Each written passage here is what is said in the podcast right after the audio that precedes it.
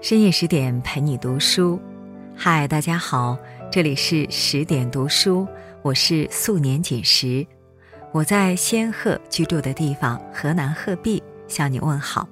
今天你过得好吗？今天我们要分享的文章是：一百多年过去了，多少人活成了张爱玲笔下的怨女？作者是锦山月。听完之后。请不要忘了在文末点一个再看。下面一起来听。大姑娘，大姑娘，拉拉手。一声醉汉的调笑声，撞开了麻油西施营地的门，也让我们一脚踏进了张爱玲苍凉的旧日世界。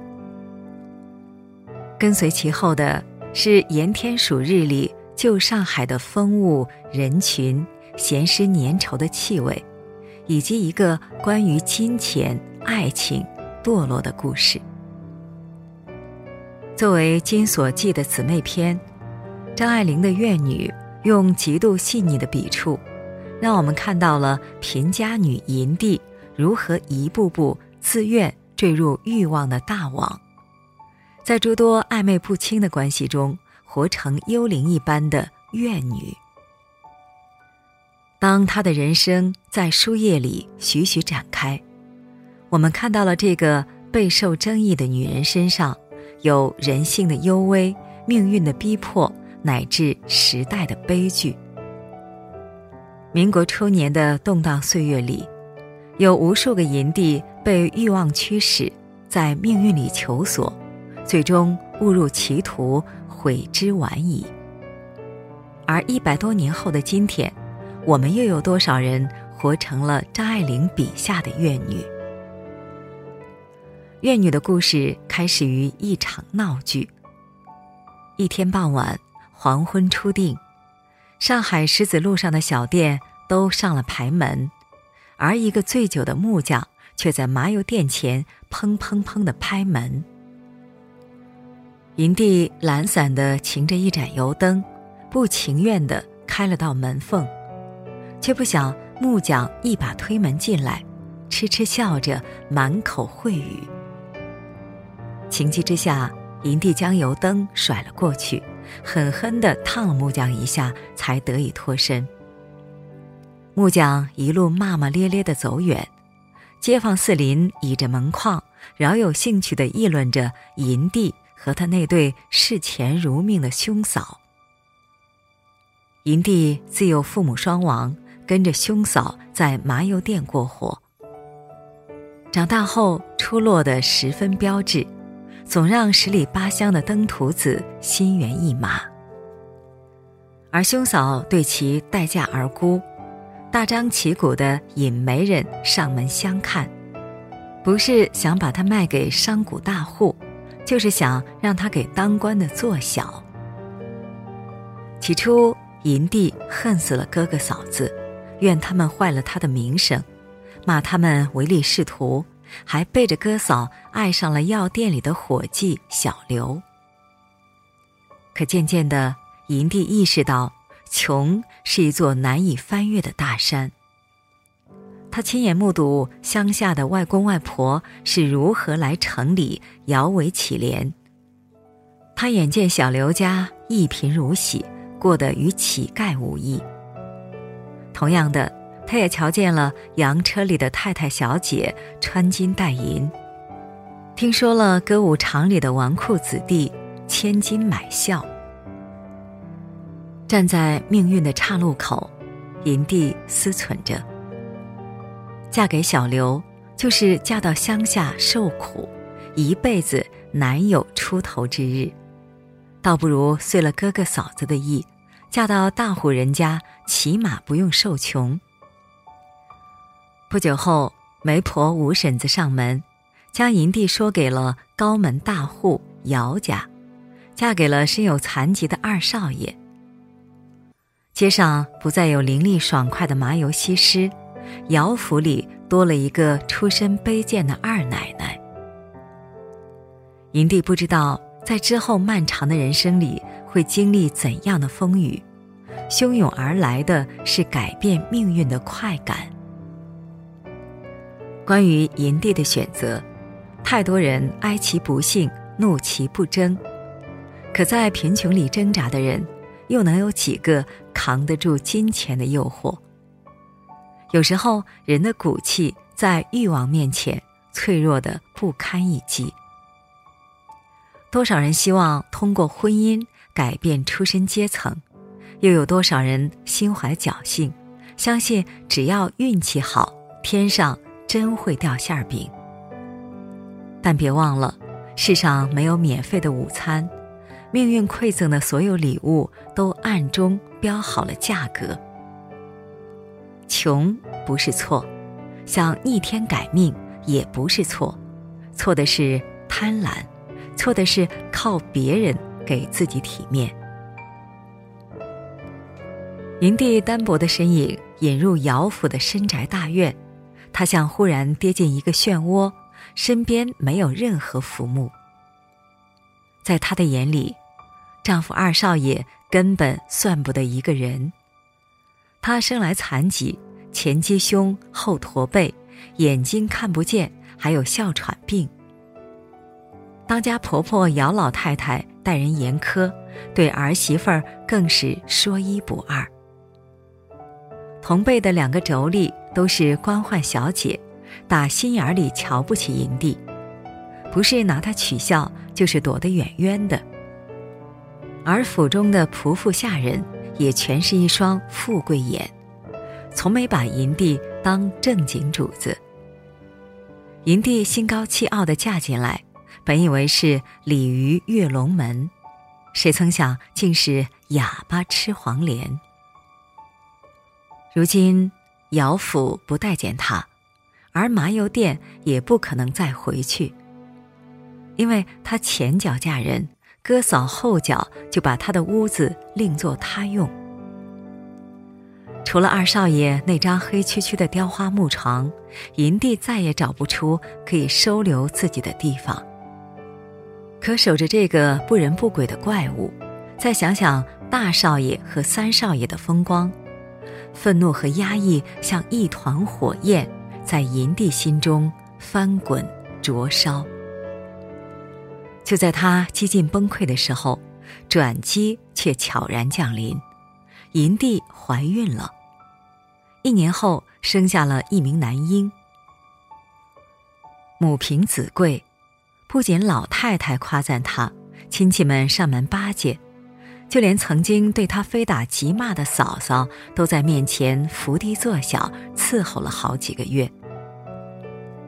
更让他意外的是。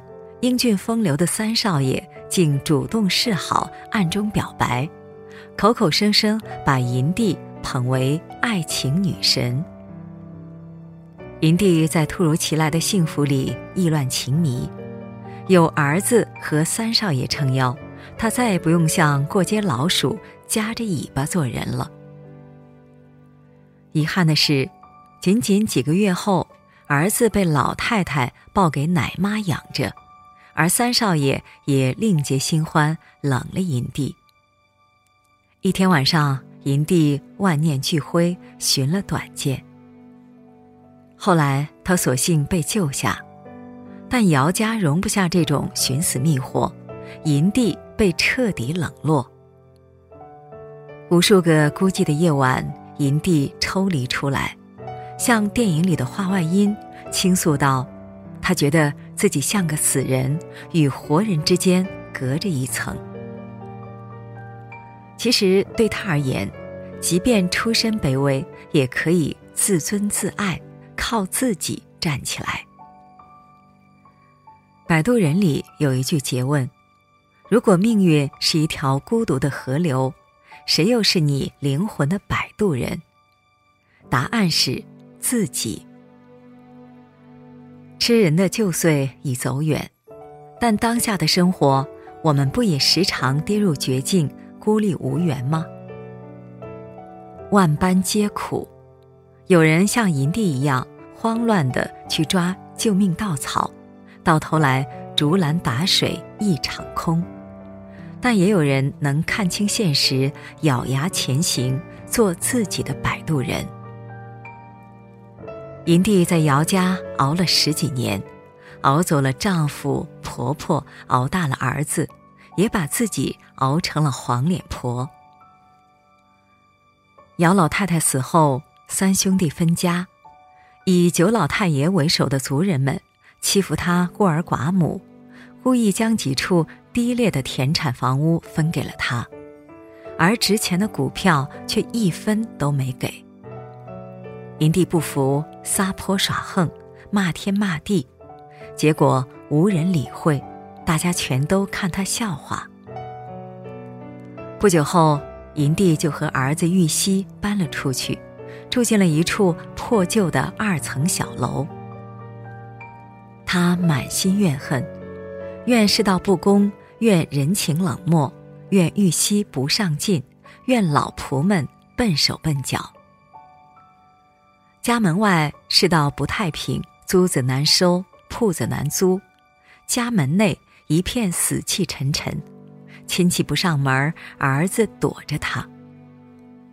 一年冬天，曾经的情夫三少爷竟登门拜访，一番柔情蜜意之下，却是觊觎银帝那点家当。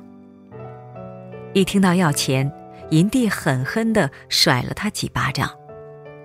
结果，三少爷怀恨在心，开始私下里带玉溪逛窑子，腐蚀银帝生命里唯一的希望。眼看儿子败家，银帝慌忙为他娶了一门亲。可新娘子上门后，银帝又拿出婆婆的架势，对媳妇儿百般虐待。要么罚人站在风口上吹一夜冷风，要么当众嘲笑人家。样貌丑陋，要么叫着仆人对他恶意咒骂。结亲只一年，新媳妇儿就被气得生了重病，在无医无药的情况下，很快死了。但银帝没有罢手，他把丫鬟冬梅指给儿子做小。可冬梅不是省油的灯，仗着生了几个孩子。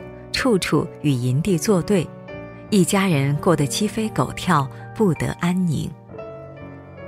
故事最后，玉溪一事无成，仆人们死的死，跑的跑，而年老色衰的银帝在坐吃山空中，又回到了贫穷的原点，麻木又无助的一天天熬着。张爱玲对众生的精准解剖。让我们看到，作恶的人终有恶报。不仅是银帝，小说里所有的坏人结局都令人唏嘘。仗势欺人的九老太爷妻离子散，自私无情的大少爷被官司缠身，而薄情寡性的三少爷也家财散尽，早早的患病身亡。涅盘经有言。善恶之报如影随形，三世因果循环不失。